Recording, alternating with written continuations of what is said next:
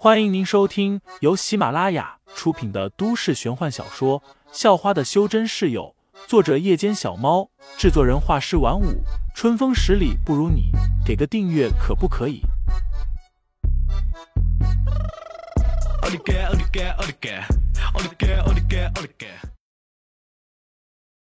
第三十三章，第一女学霸下。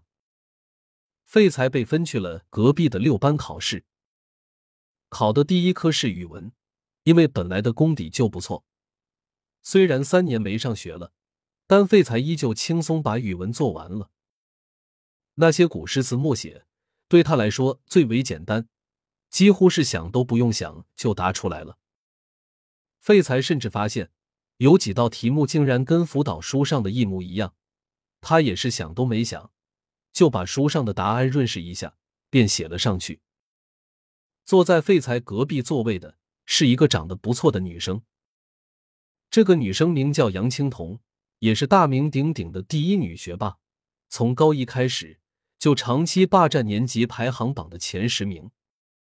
杨青桐也注意到了废材，不过她并没有太在意。废材这张生面孔，她见都没见过，估计是个一般般的小人物，她也没什么兴趣。只不过。在下午考数学的时候，杨青桐却被废材吓到了。数学这种比较需要推理分析的科目，对绝大部分女生来说都很难，但杨青桐是例外，数学甚至还是她的强项。尽管如此，杨青桐还是被最后的两道附加题给难倒了。他已经思考了足足二十分钟，连检查的时间都浪费掉了，但是却没有半点头绪。根本想不出该怎么解答。然而，在无意间，他瞥到废材已经把两道附加题都解出来了。他偷瞄了几眼，发现第一道解答的巧妙无比。他一验算，还真的对了。还可以这样解吗？杨青桐瞪着大眼睛，有些难以自信。当他想看第二道的时候，废材却已经把试卷翻了过来。摆在桌子上，一副无聊的模样，等待着收卷。杨青桐差点被气得吐血，又瞪了废材一眼。同学，翻过来，让我再看几眼。杨青桐很想知道，另外那道附加题究竟要怎么解答，便忍住怒火，低声下气的问道：“你们老师没有说，这次开学考试不会排名，主要是让大家查漏补缺的吗？不要自欺欺人了。”废材说道：“杨青桐差点就爆发了，他又不是要作弊，只不过是想不出答案，压抑不住好奇心而已。”什么自欺欺人？啊！你是不认识我还是怎么的？我大学霸杨青桐还需要作弊？杨青桐压着声音说道：“我只是想知道那道附加题怎么解答而已。”废材有些无语。怎么现在的女生脾气都这么火爆？你都说自己是大学霸，那么简单的附加题还不会做吗？废材说道，坚决不把答案给他看。你哪班的？敢这么跟我说话？杨青桐皱起了眉头，一双大眼睛死死盯着废材。隔壁班的啊，我叫废材，喜欢跟人打赌，你想来吗？不如赌一下谁的总分高。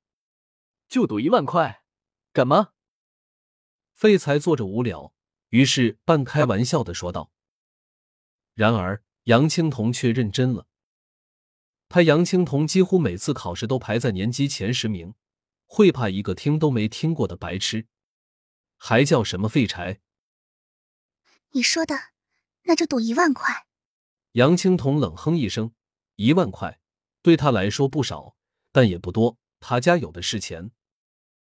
废材愣了下，没想到杨青桐这么快就答应了。第二天的文综和英语，杨青桐变得认真无比了，甚至可以说，他从来没有这么认真对待一次考试。那些选择题，他检查了一遍又一遍，而英语的作文，他更是写的像打印出来的一样，工整又好看。等着掏一万块出来吧，也不打听打听我是谁。就敢跟我打赌？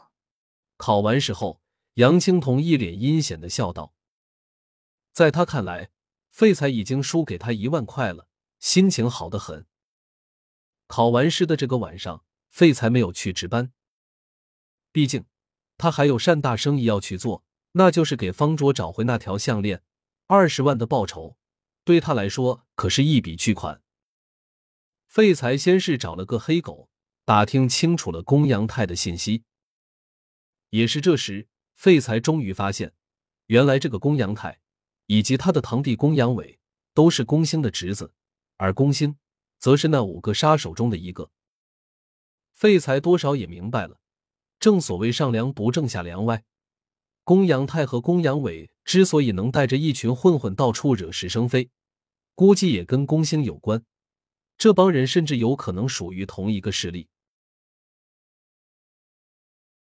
听众老爷们，本集已播讲完毕，欢迎订阅专辑，投喂月票支持我，我们下集再见。